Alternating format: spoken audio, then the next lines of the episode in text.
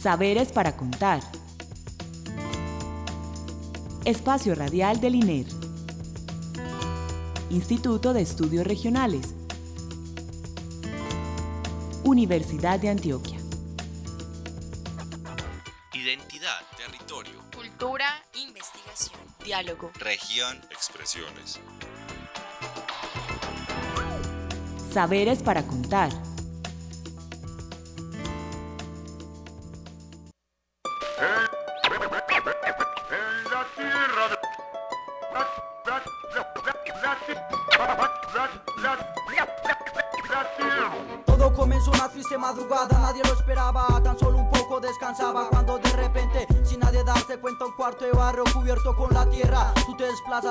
Una víctima más. El dolor llega de repente, estos días se han vuelto oscuros a causa de la gente que no comprende lo duro de esta vida, lo que luchar con expectativas y todo se acaba en una sola estampida.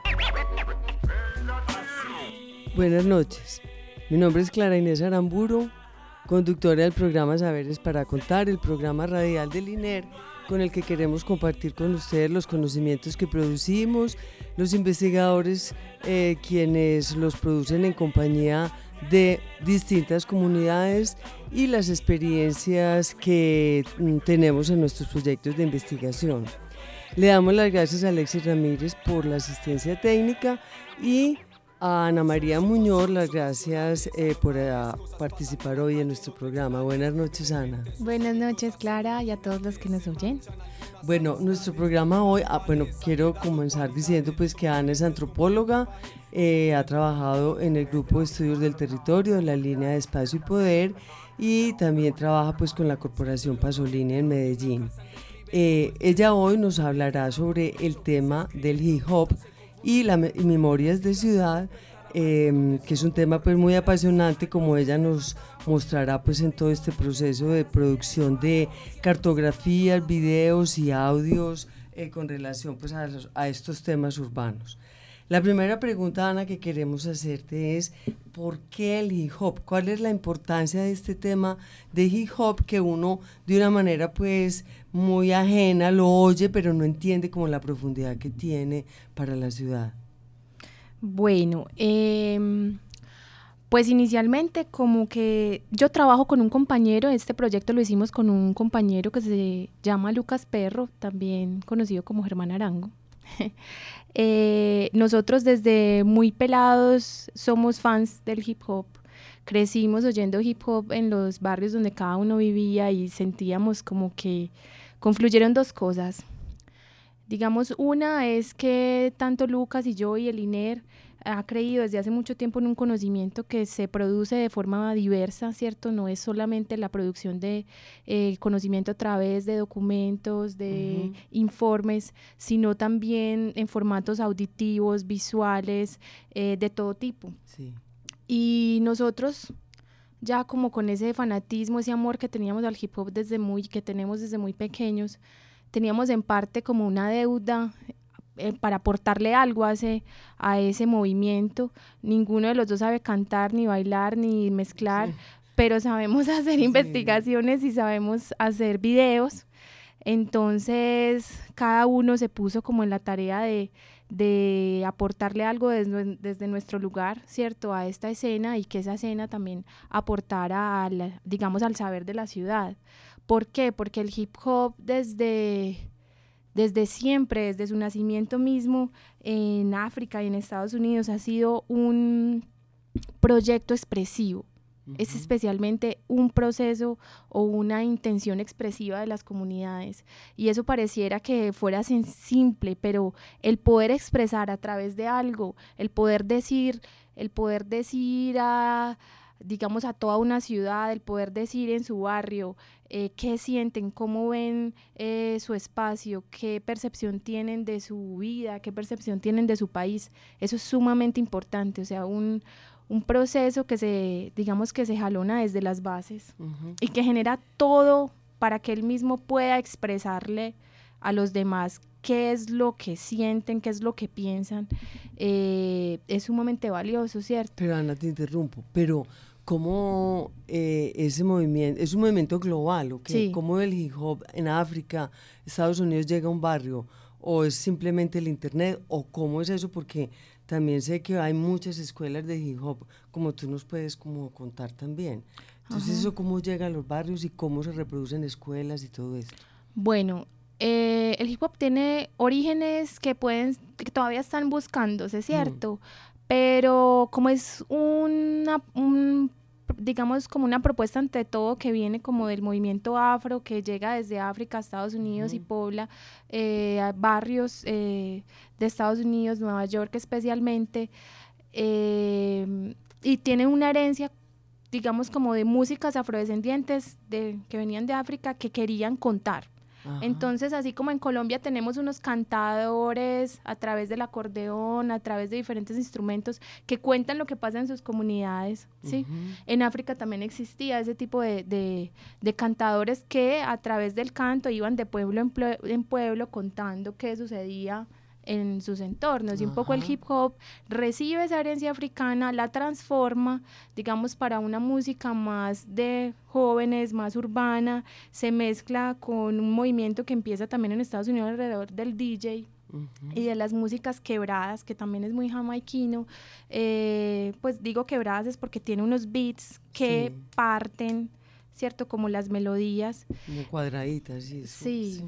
Entonces, digamos, ese afán expresivo que venía desde los cantadores africanos y esas nuevas músicas que se estaban dando en Nueva York, en los suburbios, se mezclan para generar, eh, digamos, lo que se conoce como hip hop. Sí. Y eso llega a Colombia desde muchas partes. O sea, hubo personas que vinieron de Estados Unidos con cassettes, con con todo tipo de información sobre este movimiento. O sea, fue una, digamos, un compartir humano que se dio aquí en la ciudad con unos afrodescendientes que venían de Nueva York y enseñaron algunos, algunos digamos, precursores del hip hop local a cantar, les mostraron la música, les enseñaron a bailar y así se va regando.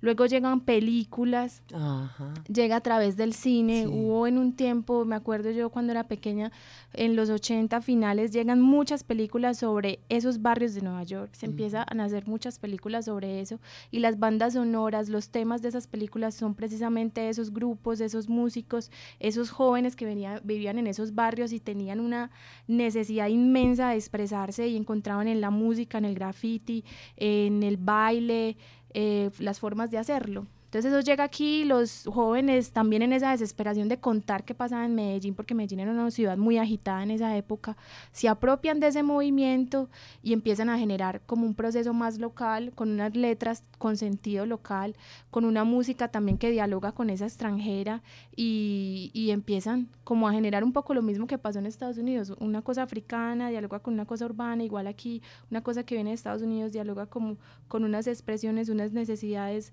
unos ritmos de la ciudad de Medellín y empieza a generarse el movimiento de hip hop de Medellín más o menos a mediados de los 80, ah, finales de los 80.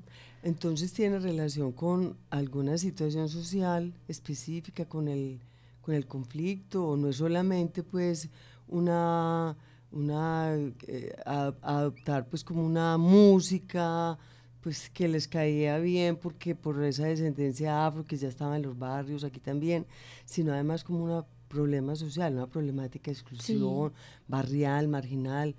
Claro, sí, es especialmente por eso que surge. O sea, por, supuesto hay una necesidad, digamos, estética, creativa, pero es especialmente una necesidad de contar. O sea, yo voy a ser enfática en que lo importante es generar narraciones distintas. Los jóvenes un poco en esta ciudad, además de ser excluidos del mundo laboral, de la salud, del mundo eh, de educación tenían una exclusión muy fuerte y era la posibilidad de ellos contarle a la ciudad cómo sentían sus barrios, qué pasaba en sus barrios, que no llegaran los medios a contar cómo era que pasaba eso, sino ellos mismos decirlo.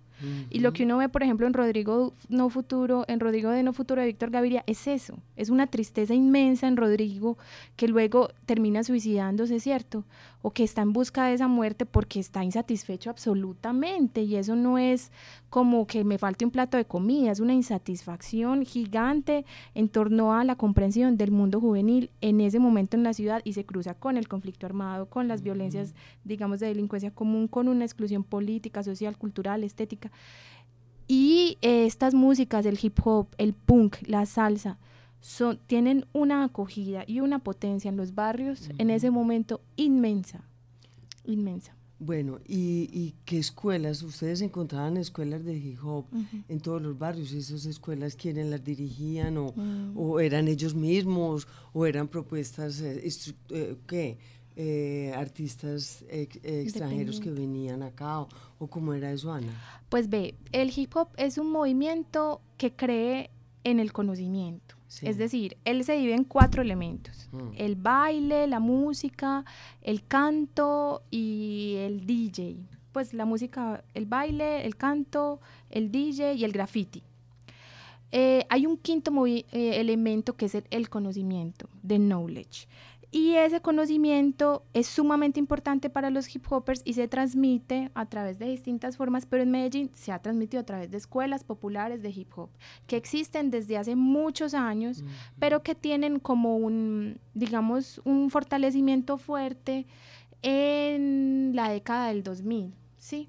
Eh, porque estaban un poco cada una dándose en cada comuna, yo no sé si en todos los barrios hay, tampoco pues conozco, este movimiento es inmenso, Sí. Pero sí conozco en todas las comunas escuelas de hip hop y en el 2008 se da el- la fundación de un colectivo que se llama Red Artística Popular Cultura y Libertad, que es un colectivo eh, que se une a este proceso porque, eh, digamos, nuclea o agremia todas esas escuelas que en su momento habían en la ciudad. ¿Por ahí cuántas? En ese momento fueron seis escuelas. En la Comuna 8, en la Comuna 9, en Sabaneta, en la Comuna 15, en la Comuna 13 eh, y en la Comuna 1. Ujú. Entonces nosotros trabajamos con este, digamos, con esta red que nosotros éramos también parte de la red. En ese momento trabajamos mucho, especialmente yo en la fundación y fortalecimiento de esa red eh, Cultura y Libertad. Y eh, pues se une como este proceso de, de hacer videoclips con eh, las escuelas. En la vida hay motivos, situaciones adversas, realidades duras de contar en paisajes polvorientos, hidratados de lágrimas, ilusiones perdidas en el lodo que no volverán. ¿A dónde irán esos recuerdos con viejos amigos? ¿A dónde irán esos sueños que Bueno, Ana, e Entonces cuéntanos cómo hicieron y qué fue lo que hicieron ustedes con esos grupos y esas escuelas eh, de hip hop. Hip hop era una potencia local muy fuerte, pero sentíamos que en el mundo del video visual había como una necesidad de buscar narraciones más propias, historias más locales, sentíamos que era muy repetido o muy a partir de lo que llegaba de Estados Unidos, de Europa, y queríamos hacerles esa pregunta, pues como de revisar cómo estábamos haciendo los videoclips y qué tipo como de narraciones estábamos poniendo ahí.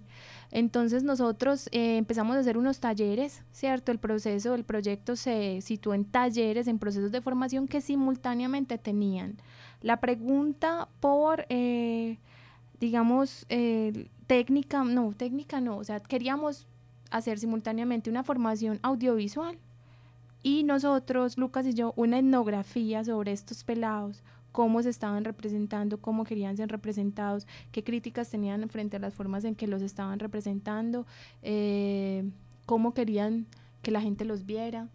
Entonces son talleres que nosotros, digamos, hicimos en dos líneas, como a la vez eh, trabajábamos lenguaje audiovisual, lengua- eh, digamos, asuntos técnicos de lo, de lo visual, especialmente del video, pero también aprovechábamos para que entre todos nos preguntáramos por ese tema, como de cuáles son los sistemas visuales asociados al hip hop local, o sea, cómo nos han mostrado, cómo nos queremos mostrar. Esa era, esas eran como las dos preguntas que nosotros siempre manejamos simultáneamente, es situar la reflexión por las formas de representación en la O medida sea, en que no vamos como la gente los ve a ellos y no ellos cómo se ven y cómo se quieren mostrar. O sea, Son todas, tanto la gente como los, cómo creen que la gente los ve, sí. eh, cómo se quisieran mostrar, Ujú. eh, cuáles creen que han sido las dificultades para hacerlo. Sí. Y nosotros mientras vamos resolviendo o generando esas preguntas con ellos, vamos haciendo la formación en producción audiovisual. ¿Y para qué esa formación en producción audiovisual? Porque la idea no es además que nosotros soltemos la pregunta y que juntos respondamos el tema de la representación, porque eso va muy asociado a quién representa. Sí. Entonces la idea es que ellos mismos entiendan o eh, se acerquen a las técnicas de, de, de producción de videos. O sea, como manejar una... Sí, manejar cámaras fotográficas, manejar cámaras de video, pero no es solamente eso. Nosotros somos muy enfáticos en que no es un asunto de saber dar rec y saber Ujú. entender un encuadre, sino yo por qué encuadro aquí, Sí, por qué sí. enfatizo en este personaje, cómo construyo este personaje, cuáles son mis locaciones, por qué elegí esas locaciones. O sea, siempre hay un proceso de avance en el guion, un proceso de avance como en el, la producción del video, pero con una pregunta ¿por qué abajo? que es la que nos permite generar esa, esa, esa reflexión en torno a las formas de representación. Y como lle- llegar, llevar a la conciencia cosas que pueden ser inconscientes, Sí, pues. Eso, sí, que es son muy, especialmente eso, porque son muy inconscientes. Bueno, y entonces ustedes llegaron como a, a cumplir el objetivo de entender esas memorias de ciudad, de su ciudad. ¿Eso fue pues como un producto de sus talleres o cuál fue el producto? Eh, digamos, hay productos tangibles, concretos, que son una serie de cinco videoclips, una, digamos, un cuadernillo que funciona para, para compilar el videoclip, los videoclips, una serie de canciones que son como 15 y un cuadernillo donde están las letras, las memorias del proceso que se llama Ojos de Asfalto. Lo pueden buscar en Google, ahí lo pueden encontrar.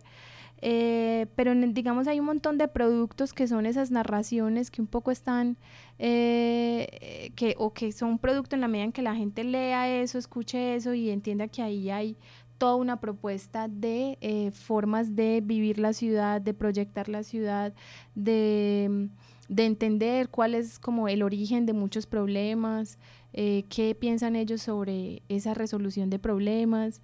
Entonces, eh, la idea como con esas memorias de, de jóvenes, nosotros la exploramos especialmente en la construcción de letras, es decir, qué yo quiero contar de mi barrio, eh, en qué espacio yo me ubico, en qué tiempo yo me ubico y qué sale de ese, digamos, de esa pregunta por, por el espacio-tiempo de los barrios de Medellín, porque nosotros tuvimos la fortuna de trabajar en muchas comunas.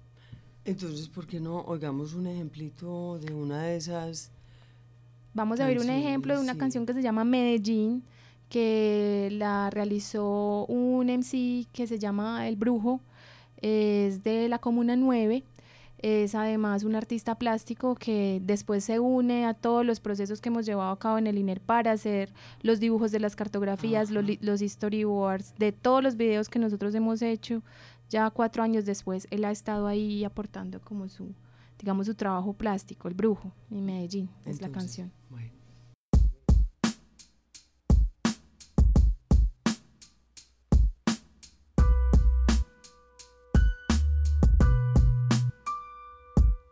Yo que miro el mundo desde una de tus putas lomas, sé cómo sos Medellín. Conozco tus miradas, tu voz atroz, tu no, perra.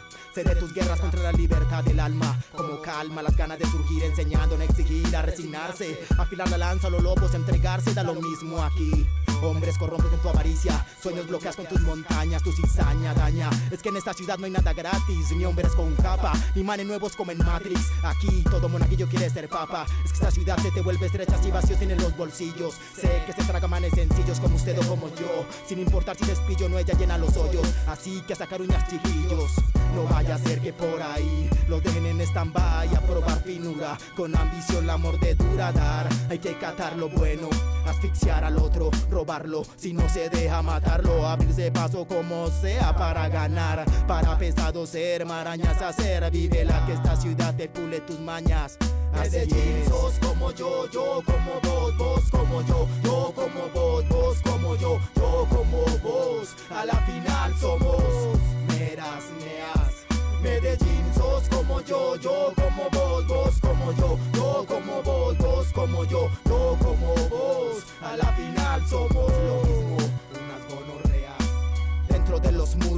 de la escuela urbana, José de San Martín, la señorita Rocío me enseñó a leer. El salva me obligó a escribir, a vivir sin tener tiempo de corregir. Esta cultura me adoptó, a este estilo me adapté, ya saben, es que con clase se nace y el resto del barrio lo hace.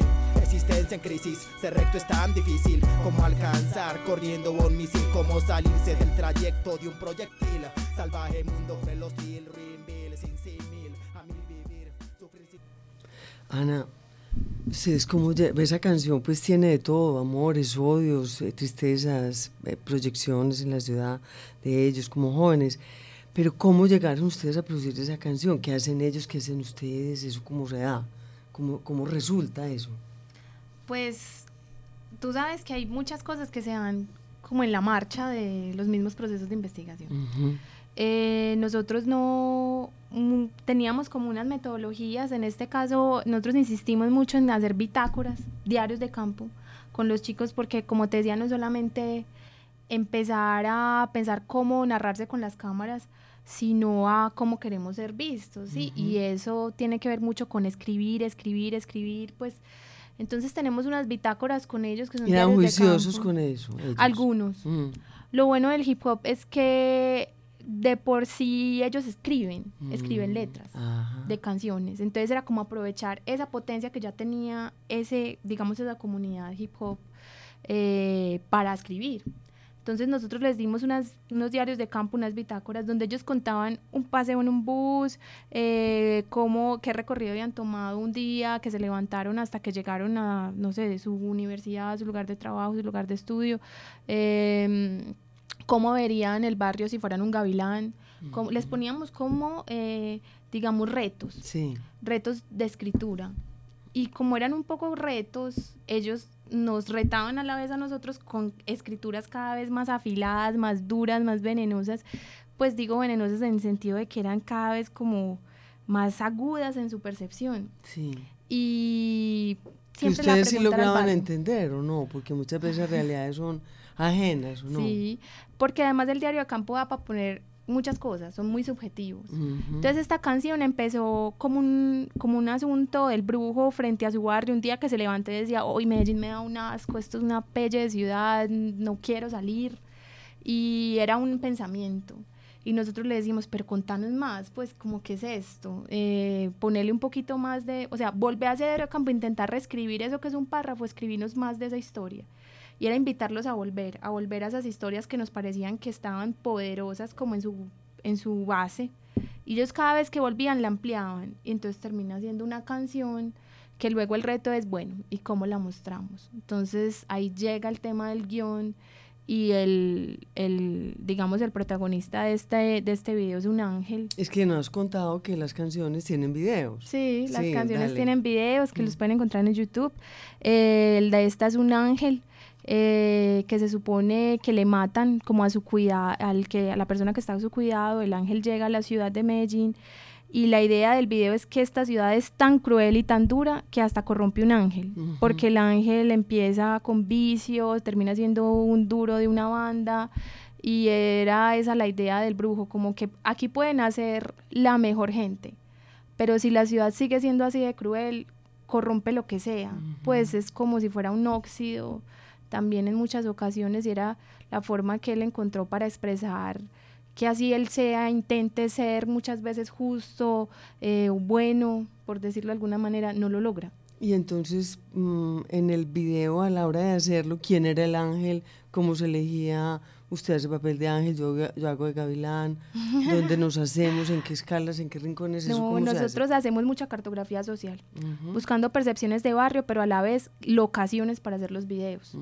Entonces, a la vez que hacemos esas cosas, vamos eh, eh, generando digamos, insumos para hacer los videos. Entonces, en esos recorridos de barrio y luego en esas cartografías, situamos quiénes son los protagonistas, cómo se van a vestir, pero todo es a partir de etnografías del barrio. O sea, lo que uno ve en el barrio, quién podría ser un ángel en este barrio, Tin, este pelado. ¿Cómo se vistería un ángel que vive en Medellín? Ah, así se visten las personas que yo considero que son eh, admirables, honestas en el barrio. Y así vamos cruzando como la etnografía con la misma producción audiovisual. Entonces se generan videos muy localizados, o sea, como en qué lugares son grabados, qué personas aparecen, eh, cuál es su corporalidad, todo eso es muy a partir de las lecturas de barrio que hacen los chicos en esos procesos de etnografiar su barrio, escribirlo, cartografiarlo. Eh. Bueno, no, nos vamos a tener que ir despidiendo, pero no, antes de eso, una, una preguntita muy sencillita es, eh, ¿este proceso les ha ayudado a ellos para ser más felices? Proyectarse, abrirse, hacerse visibles? ¿Tiene alguna satisfacción que haga para ellos la vida más amable, Ana?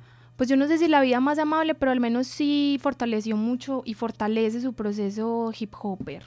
Mm. Este fue un producto que lo pueden encontrar en las bibliotecas, es un producto sumamente digno, pues, Sí. o sea, bien diseñado, con muy buenos colores, los dibujos los hizo el brujo, eh, es un producto que ha girado por todo el mundo, o sea, Explica desde bien cómo Asia. se llama el producto para que la Se gente llama lo Ojos de Asfalto, Memoria Hip Hop y Audiovisual. Sí, y en YouTube, ¿dónde lo pueden En encontrar? YouTube pueden incluir, pueden poner en el buscador Ojos de Asfalto y ahí están todos los videos. Ajá. Es sencillo encontrarlo porque es así de visitado. Por ejemplo, Juan Pepito, que es otro video, tiene más de un millón de visitas. Entonces ha ayudado un montón a proyectar el, el hip hop local, pero montones, son cosas que no alcanzamos a medir del todo, pero sí, es un proceso que ha fortalecido mucho las escuelas y el hip hop. Bueno, nos tenemos que despedir, pero afortunadamente pues Ana nos deja con eh, por lo menos la posibilidad de ver los videos en, en YouTube. Eh, Ana, muchas gracias por haber estado con nosotros A ustedes. para contar. Te invitaremos en una próxima oca- ocasión. Claro, cuando quieran. Bueno, muchas gracias Ana. Recuerden que nos pueden escribir al correo saberes para contar arroba gmail.com. También estamos en Facebook y en Twitter. Nos despedimos dándole las gracias a Alexis Ramírez por la asistencia técnica, Alicia em, Reyes y Caterín Montoya en la realización y a Oscar Pardo en la edición. Estuvo con ustedes Clara Inés Aramburo. Buenas noches.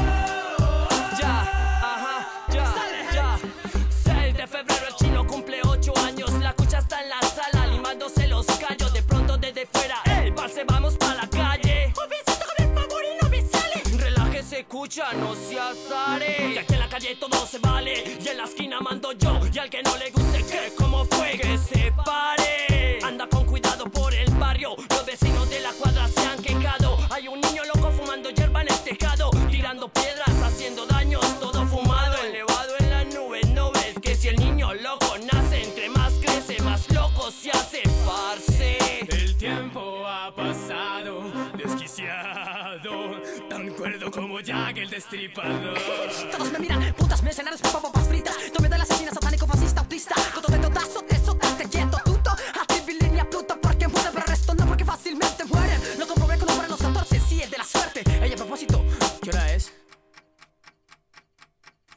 que esperar, Pepito acaba de empezar A tragarse las pepas y a observar que hay de robar Peñen todos sus casas, no se les vayan a entrar Y es que Pepo es tan teso que parece un boomerang Ay, Échenlo al barrio, que no falte nada Ya que ni papeles tiene este camarada Y barrio, que no falte nada Ya que ni papeles tiene este camarada No hay remedio, él te está viendo. Él siempre está dispuesto en su calle, no hay detalles. A la vuelta es un profeta, no te metas con sus metras,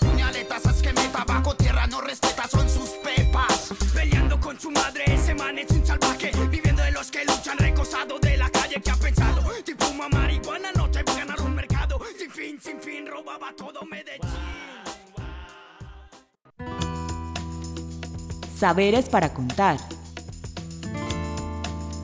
Espacio Radial del INER. Instituto de Estudios Regionales. Universidad de Antioquia. Identidad, territorio, Cultura, investigación, diálogo. región, expresiones. Saberes para contar.